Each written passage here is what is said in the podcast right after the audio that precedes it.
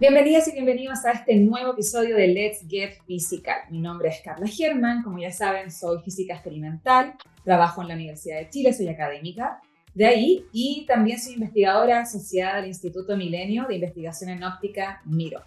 Yo me dedico a estudiar la luz, y que es desde su formalismo más cuántico, que es la base de toda la naturaleza, y tengo mi laboratorio aquí en la Universidad de Chile.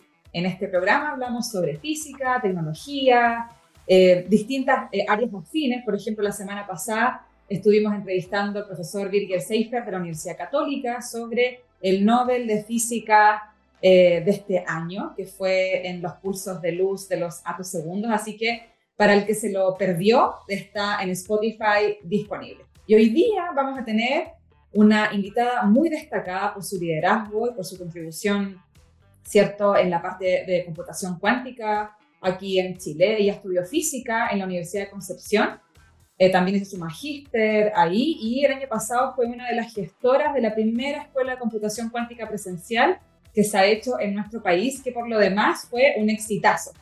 Yo también participé ahí y, y nada, tuvimos que, o sea, mucha más gente se inscribió de lo que pensábamos, así que realmente fue, fue un éxito completo. Bueno, como les contaba, hoy día vamos a estar hablando con una persona que organizó y fue gestora de la primera escuela de computación cuántica eh, en Chile, que se hizo en enero, en, el, último enero.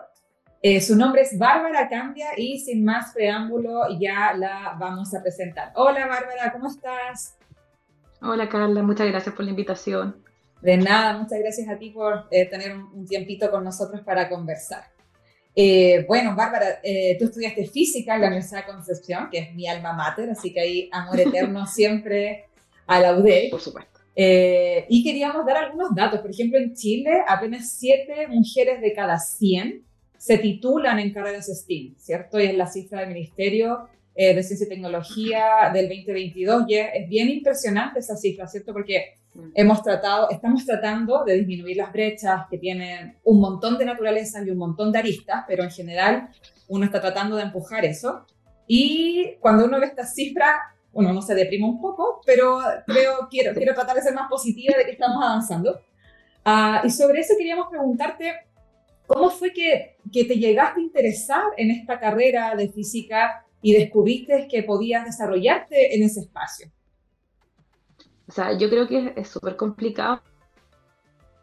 La verdad, yo eh, recuerdo a mi yo de cuarto medio que la decisión es súper intimidante porque tú estás decidiendo una carrera que en realidad vas a estudiar durante cinco o seis años. En particular, física dura eh, seis años la carrera, el magíster, después viene el doctorado, después viene el postdoc. Entonces es una carrera súper como intimidante. Yo creo que mi, mi, llegada acá a física no fue tan romántica quizás, porque hay mucha gente que es como, no, yo desde los tres años quise estudiar física, en mi caso no fue así, sino que sabía que me gustaban mucho las matemáticas y siempre trato un poco como que de, de romantizar la decisión para que no sea como tan, tan dura, porque hay gente que dice, es que yo no, no amo nada. Yo tampoco sentía que amaba algo, pero sí sabía que me gustaba mucho la matemática y la matemática era siempre mi, como lo que me encantaba ir al colegio, a las clases y me encantaban los, ensayos PSU en ese tiempo de matemáticas. Y, y la verdad es que no quería ingeniería, tenía un poco ese ese, sentido de que quizás la ingeniería era solo como trabajar en oficina, que, que no, está súper alejado de la realidad, pero en ese momento era mi, mi pensamiento. Y, y, no quería matemática porque sentía que igual los matemáticos eran como un poco, era un área demasiado gris. Y, y, en una feria abierta de la UDEC conocí física y la verdad es que fue como ah, que se juntaron todas las cosas en una, fue como, tiene mucha matemática, va a poder explicar fenómenos muy bacanes eh, y dije, ya, me la juego. Y bueno, mi familia me apoyó mucho en estudiar esta carrera. Mi mamá me dijo, si no te gusta, bueno, siempre te puedes cambiar. Pero desde que tuve los primeros cursos de física me enamoré completamente.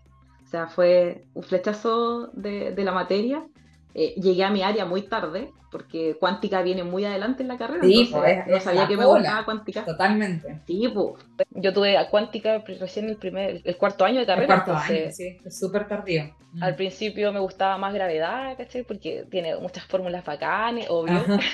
Además que está el eh, Julio, está el Julio allá que es, encantador con el área. No, no, terrible. Eh, yo, claro, yo tuve clases con el profesor Julio y fue como, no, yo quiero estudiar gravedad, si esto es lo mío.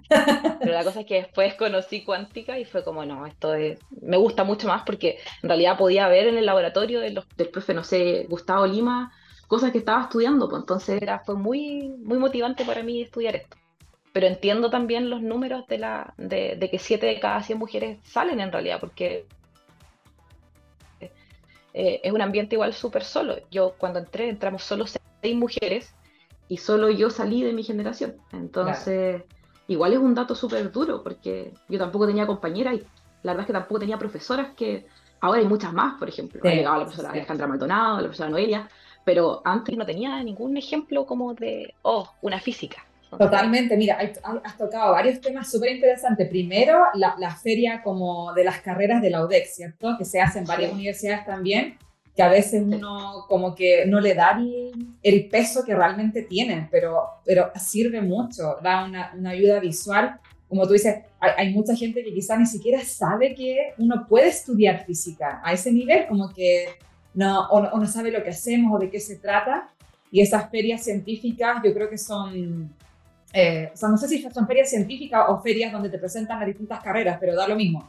El tema es que igual mm. son súper importantes para, para darle a conocer a las personas lo que nosotros hacemos y, y, y, causar como ese engage, ¿no? De, oye, mira, sí, nosotros también.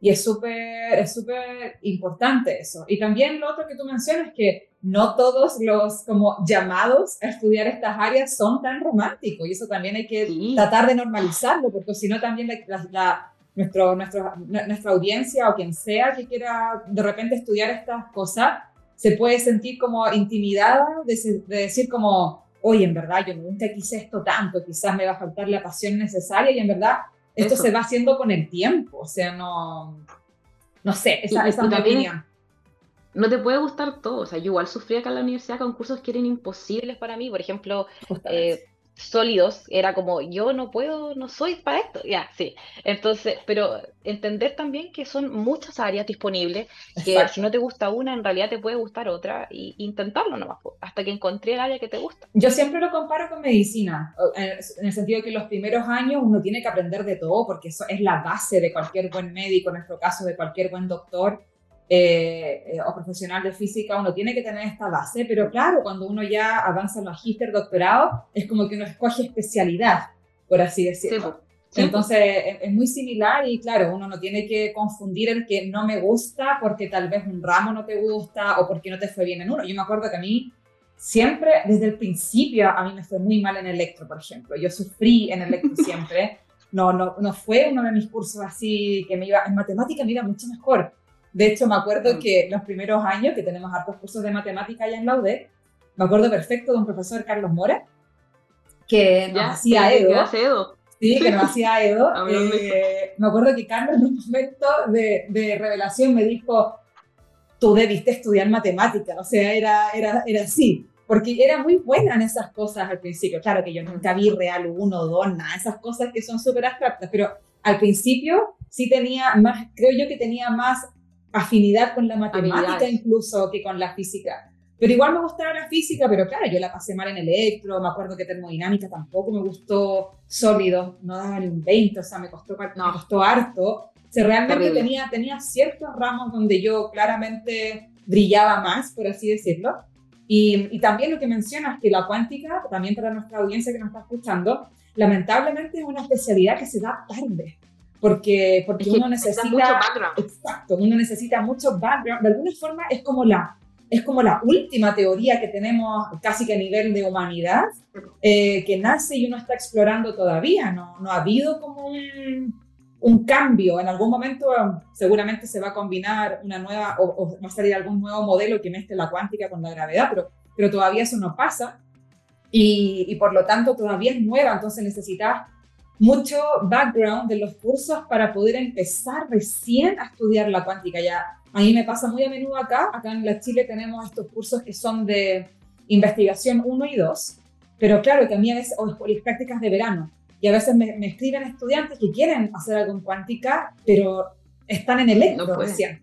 Entonces, como ya, o sea, lo único que te puedo dar es un trabajo más bien de como de investigación, exacto, como oye, entender un poco de qué se trata este mundo, hacia dónde va, pero no te puedo dar nada matemático, nada de programación. Entonces, claro, es, una, es un amor tardío. Uno normalmente descubre otras cosas antes que la cuántica, sí. Y por eso es difícil quizás a veces como ganarse a los estudiantes con cuántica porque ya están enamorados de otras cosas. Exactamente, sí. Es todo un tema, es todo un tema. Pero, acá, en, acá en Conce tenemos un buen grupo de cuántica, así que se logra poquito ir como agarrando gente. Totalmente, sí, ahí hay un tremendo equipo, eh, un tremendo equipo, la verdad, así que Así que bueno, hay que ir. Bueno, y, también tú mencionaste que cuando tú también entraste, muy pocas eh, mujeres compañeras, ¿cierto? Y profesoras, y a mí también me tocó lo mismo, incluso un poco peor porque soy más experimentada, para no decir más viejita. Eh, claro, o sea, me acuerdo que yo también, nosotros, nosotros cuando, cuando salimos de la carrera, habremos, creo que salimos como seis, y de esos seis, extrañamente, creo que éramos tres mujeres. Eh, y una se fue a geofísica, otra se fue a física, pero ella creo que no siguió estudiando y después quedé yo nomás. Ah, mm. Entonces, claro, y, tampoco había roles, de hecho en matemáticas sí, en matemáticas nos hacía clase la profesora Mirna y todo, en, de, de, álgebra, y claro, había más profesoras mujeres en matemáticas que en física.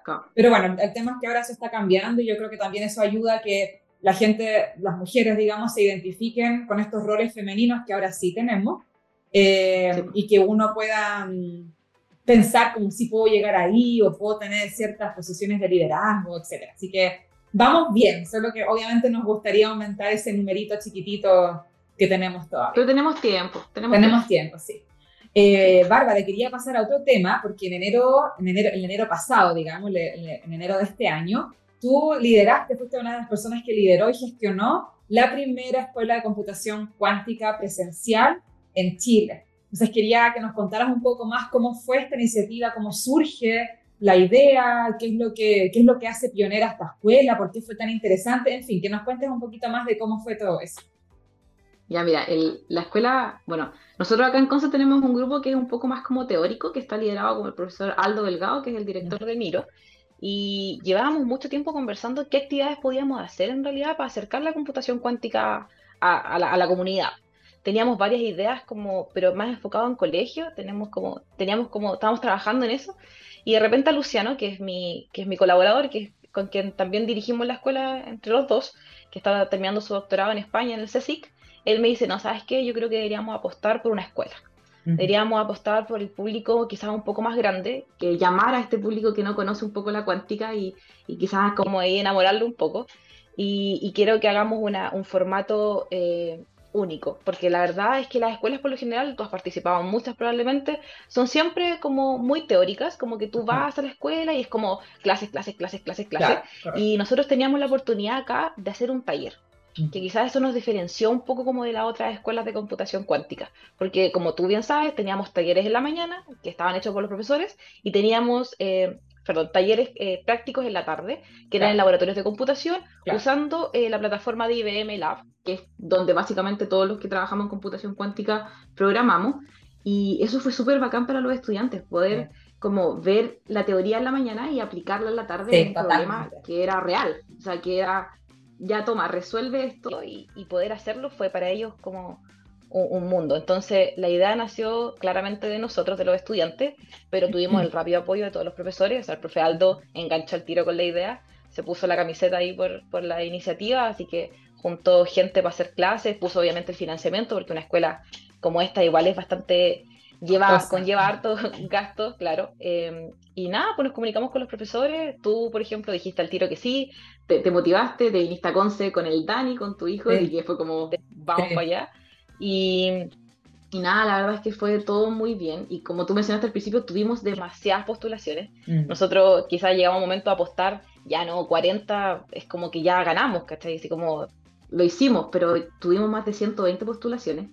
Y, y, la verdad es que fue un poco choqueante porque teníamos al principio una idea de hacer la escuela totalmente presencial y después tuvimos que cambiarnos a un formato híbrido para no dejar a toda esta gente que quería participar fuera. fuera y tuvimos que arreglarnos en un mes de hacer todo lo que era el tema online, de subir los videos, del audio, entonces fue bien desafiante ese, ese aspecto.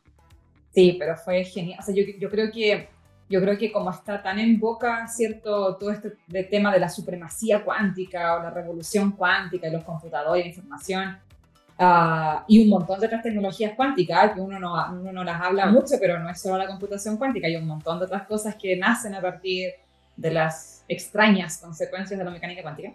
Eh, y claro, o sea, la escuela fue realmente un, un éxito eh, tuvimos, ¿cierto? Yo me acuerdo de haber tenido, tuvimos alumnos de distintas carreras, mucha gente también se puede estar preguntando a la audiencia si, si necesitaban tener algo de conocimientos de cuántica y la respuesta es no. O sea, nosotros hicimos, yo, yo de hecho di las clases de, de introducción a la cuántica un poco para dar un contexto y claro, después se fue especializando cada vez más en lo que son circuitos de computación cuántica, cómo programar, etc.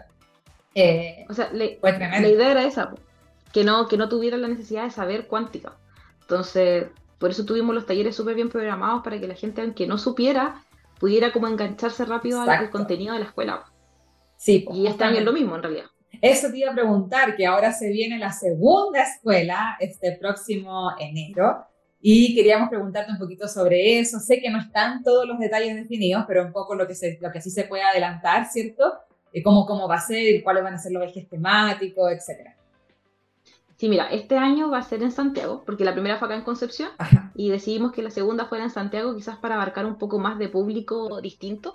Eh, la escuela obviamente se reestructuró completa, van a ser eh, cuatro, tres cursos nuevos de otros temas enfocados. Eh, mira, los ejes temáticos son súper como los tratamos de dividir por día. El primer día es la introducción, donde vas a participar tú, obviamente, con tu curso de introducción a la, cuántica, y el profesor Dardo Goyeneche, que va a ser ah, la introducción a computación cuántica. El segundo día lo llamamos el Día de la Seguridad Cuántica, algo que está súper en boca, que es algo súper necesario también para las empresas, que existe un poco este miedo de lo que es la supremacía cuántica y quizás es necesario como conversar. Eh, ese va a ser el día martes. El día miércoles tenemos todo lo que es química cuántica, que también es algo que es súper necesario, tanto como, no sé, simulaciones cuánticas, algoritmos relacionales. Eso que está igual es como un hot topic ahora, entonces es necesario como repasarlo. Y el jueves vamos a terminar con optimización cuántica, optimización cuántica. Ya. Que es todo lo que optimización adiabática, clasificador cuántico, y eso va a estar eh, el día jueves, junto con sus talleres. Y quizás para mí uno de los días que más me tiene como ansiosa es el día viernes, que lo llamamos el día de los negocios cuánticos. Maravilloso. Quantum Business Day que el año pasado hicimos como una, algo muy parecido, intentamos mm. ya traer a gente de la empresa para que nos vinieran a dar charlas, pero este año lo quisimos hacer un poquito más potente, así que eh, tenemos invitados de lujo, como por ejemplo la profesora Paulina Hassman, que estuvo contigo aquí hace un par de semanas.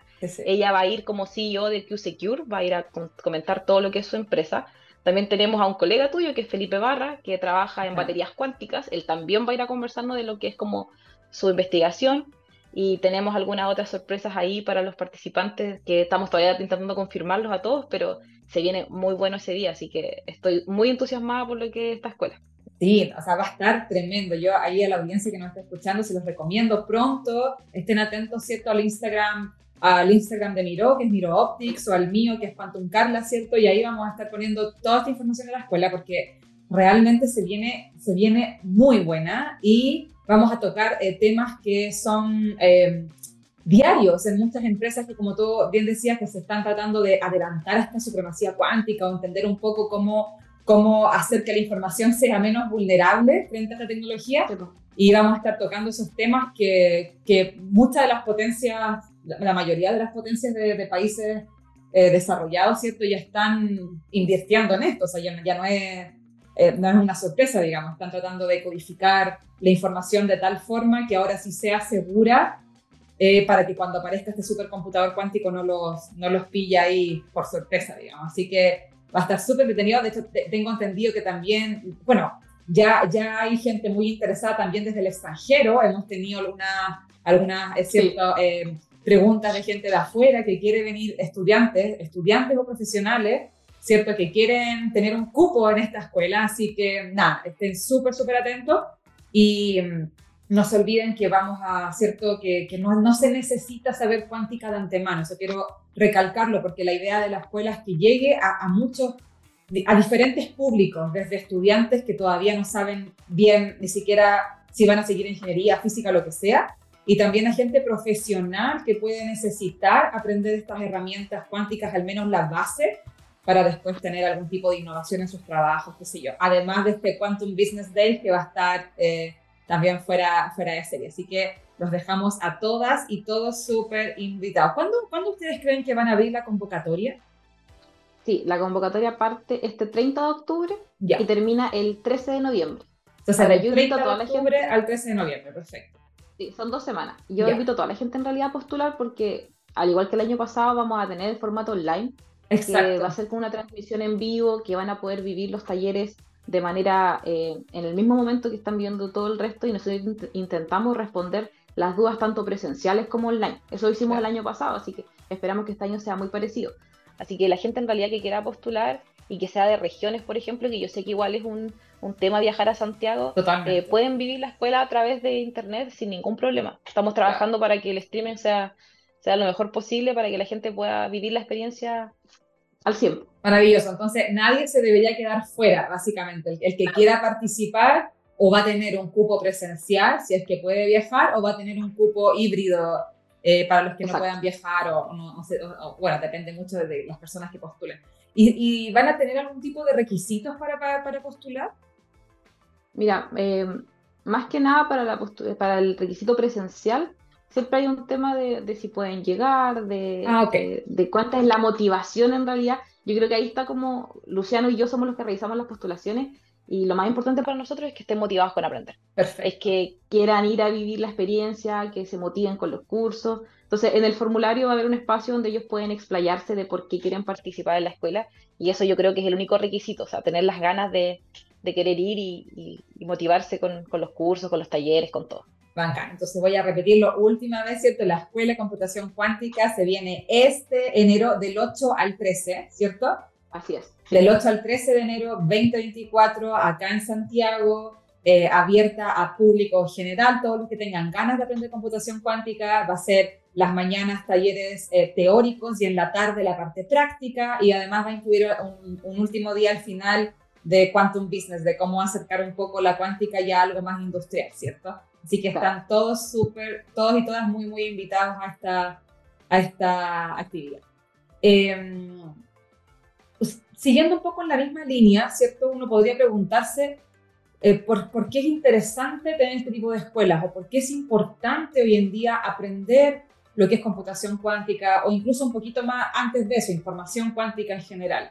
Eh, ¿Cuál crees tú que es de esta perspectiva, cierto, de, que hay eh, sobre, sobre, sobre el aprender este tipo de, este tipo de técnica, este tipo de área?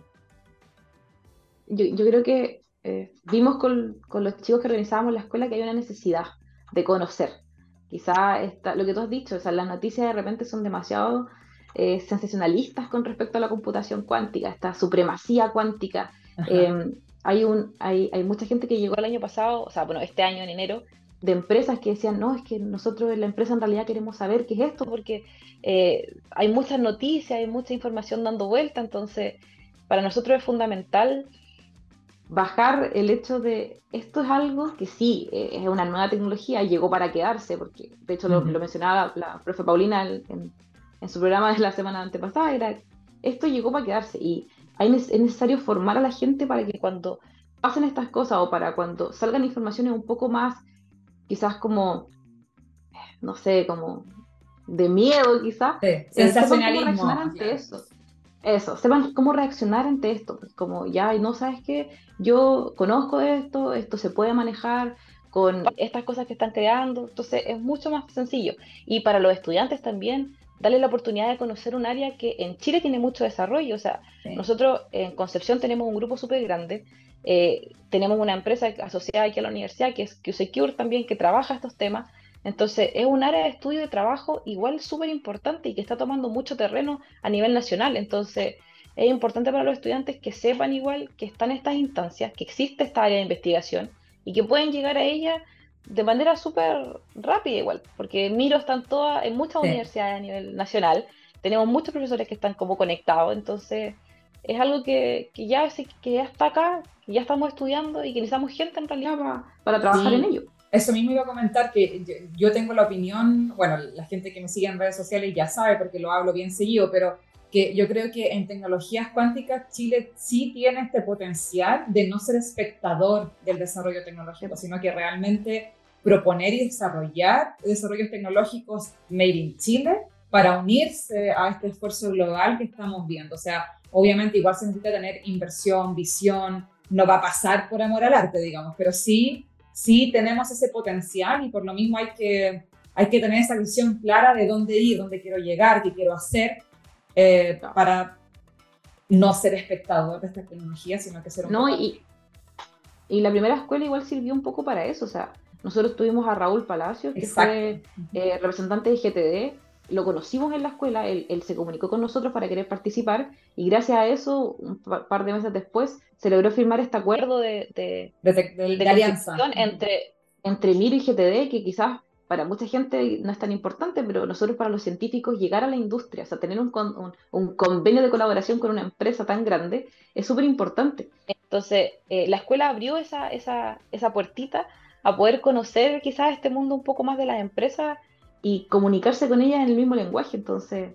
igual eso es súper importante y nos, nos, quedó como súper grabado ese, ese logro que tuvimos y por eso la segunda escuela fue como ya, potenciemos esto porque esto es lo que nos está dando igual eh, como más, más conexiones con, eso, eso mismo quería tocar, nos quedan un par de minutos de programa, pero quería tocar justamente ese tema, ¿cierto? Porque em, aquí, o sea, hay que ser súper claro. Uno cuando estudia física, anteriormente, aquí en Chile al menos, uno tiene esta idea como también romántica de que, de que todos vamos a ser académicos, profesores, que vamos a tener un grupo, y eso en la realidad ya no está pasando. Está, no, no hay suficientes cupos, las universidades son limitada, o sea, en fin, eh, eh, hay un, montón de cosas que están pasando y por lo tanto se vuelve muy interesante esta pregunta, bueno, ¿cómo yo hago física? Sigo estudiando física, pero me, me, me inyecto a este mundo más industrial, de, la, de física más allá de la academia. Entonces queríamos preguntarte un poco cómo se viene el futuro para ti, qué has pensado al respecto, qué quieres hacer, eh, qué experiencias te gustaría vivir, etcétera. Si tú me hubieses preguntado hace un año, yo estaba segura que iba a hacer mi doctorado y después mi postdoc, y iba a volver a Chile, iba a ser profesora y todo. Pero este año han pasado muchas cosas y yo creo que eh, ahora el tema de la industria se ve como una realidad laboral en realidad súper buena. Porque eh, IBM, por ejemplo, tiene abierto miles de, de, plazas de trabajo para gente en realidad como físicos, programadores, que conozcan un poco el tema de la computación cuántica y, quizás salirse un poco de esa línea quizás tan más tradicional del científico, de hacer el doctorado y todo. O sea, personalmente yo quiero hacer un doctorado y todo, pero se me han presentado algunas oportunidades laborales, no aquí en Chile, sino que en el extranjero, que quizás yo creo que son importantes como, tengo ese bichito de querer saber cómo son. Sin obviamente dejar mi sueño de, estudiar, de hacer un doctorado y todo, pero quizás ver cómo es la industria para el científico y qué me puede ofrecer sin obviamente dejar mi formación académica de lado, pero... O sea, yo lo encuentro fantástico, porque como que en mi mente inmediatamente se me viene esta idea de ya, uno, en tu caso, tú puedes estar un año o lo que sea en la industria, pero después entonces elegir un, un, doctorado acorde para potenciar algo así después en Chile, no sé, en fin, se, se, abren muchas cosas, pero como tú bien dices, lo primero es tener esta experiencia eh, de industrial afuera, porque en Chile no tenemos, no, no, existe eso todavía, no hay, no hay, no hay empresas que, todavía estén desarrollando, bueno, aparte de Secure Quantum, ¿no? Pero me refiero a algo ya más industrial, empresas más grandes, eh, que, que, estén, que se necesiten todavía físicos trabajando. Nos ha costado un poco llegar desde la física a la parte industrial, pero en el extranjero es otro mundo. En el extranjero, sobre todo en Europa y Estados Unidos, es todo lo contrario. De hecho, la mayoría de la gente que hace un doctorado en cuántica, la mayoría se va a la industria, nunca, nunca vuelve a la, a la academia y de hecho por eso para nosotros a veces es difícil tener postdocs que quieran venirse a trabajar en nuestra área porque la mayoría, cuando son de afuera, se los lleva a la industria, que está súper bien. Pero en Chile todavía no está tan potenciado, entonces me imagino perfecto que esta oportunidad va a ser como espectacular para ir viendo, oye, cómo es, de qué se trata, eh, y, de, y, de, comentarle a la gente, o sea, a mi, mi compañero, oye, esto es una posibilidad viable de salida a trabajar. Totalmente. Eso igual es Totalmente. entusiasmada de poder ver esa opción. Eso es física más allá de la academia, que yo creo que es un tema que se viene muy, muy fuerte. Bueno, Bárbara, estamos terminando, no nos queda ni un minuto. Queríamos eh, agradecerte de nuevo por estar aquí con nosotros esta mañana en Let's Get Physical. Muchas gracias. Muchas gracias a ti, Carla, por la invitación. Que estén todos bien. Bueno, con eso lo estamos despidiendo del programa, así que, bueno, si alguien, cierto, se quedó con las ganas de escuchar alguna cosa de nuevo, parte de lo que hemos conversado, recuerden que todos los programas quedan en Spotify como podcast, así que ahí pueden volver a revisar este programa, los anteriores, y nos vemos el próximo lunes, 10 y media de la mañana, solo por TX Plus, Let's Get Physical. Nos vemos, chao, chao.